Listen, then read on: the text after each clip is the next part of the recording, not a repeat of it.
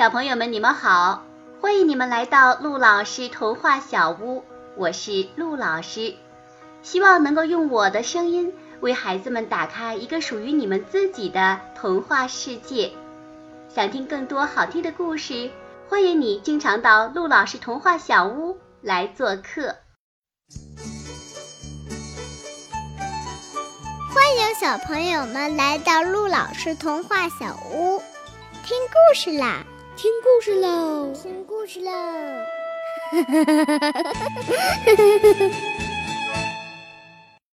欢迎小朋友们来到陆老师童话小屋。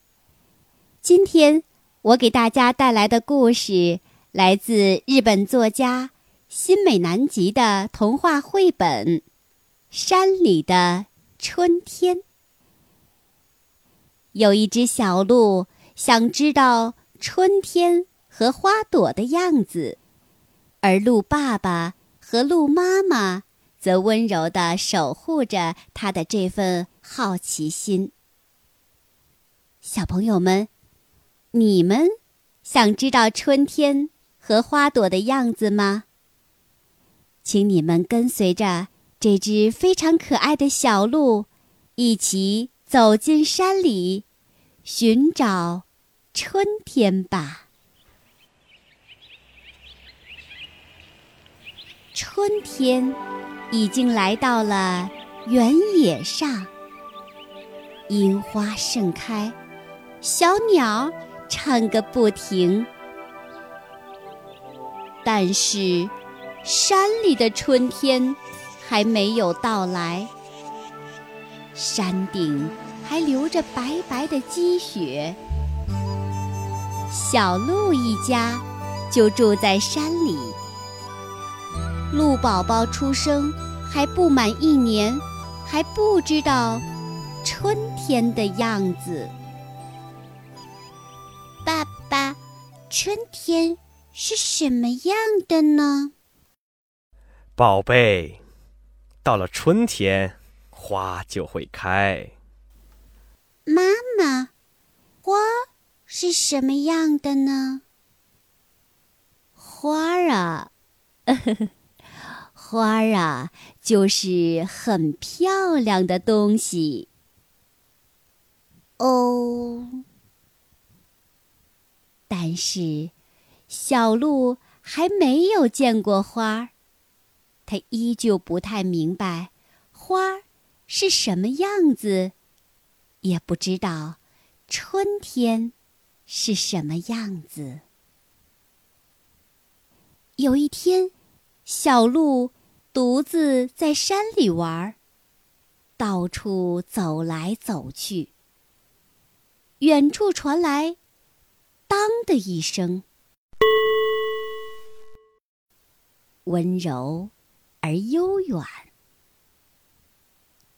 到底是什么声音呢？小鹿正在好奇，又是“当”的一声。于是，小鹿竖起耳朵仔细听。不一会儿，便被那声音吸引，渐渐跑下了山。山下是一望无际的原野，樱花绽放。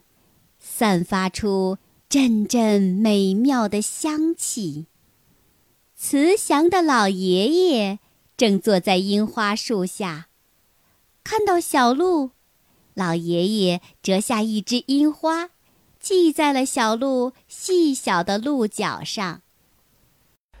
去吧，去吧，我给你戴上了头饰，趁着太阳还没下山。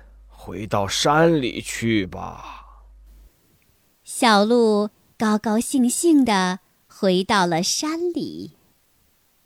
小鹿向爸爸妈妈讲述了今天在山下发生的事情。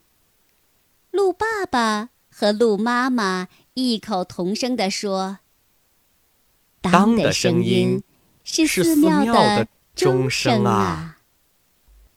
你的脚上。”戴的就是花儿，那个到处都是花香的地方，就是春天啊。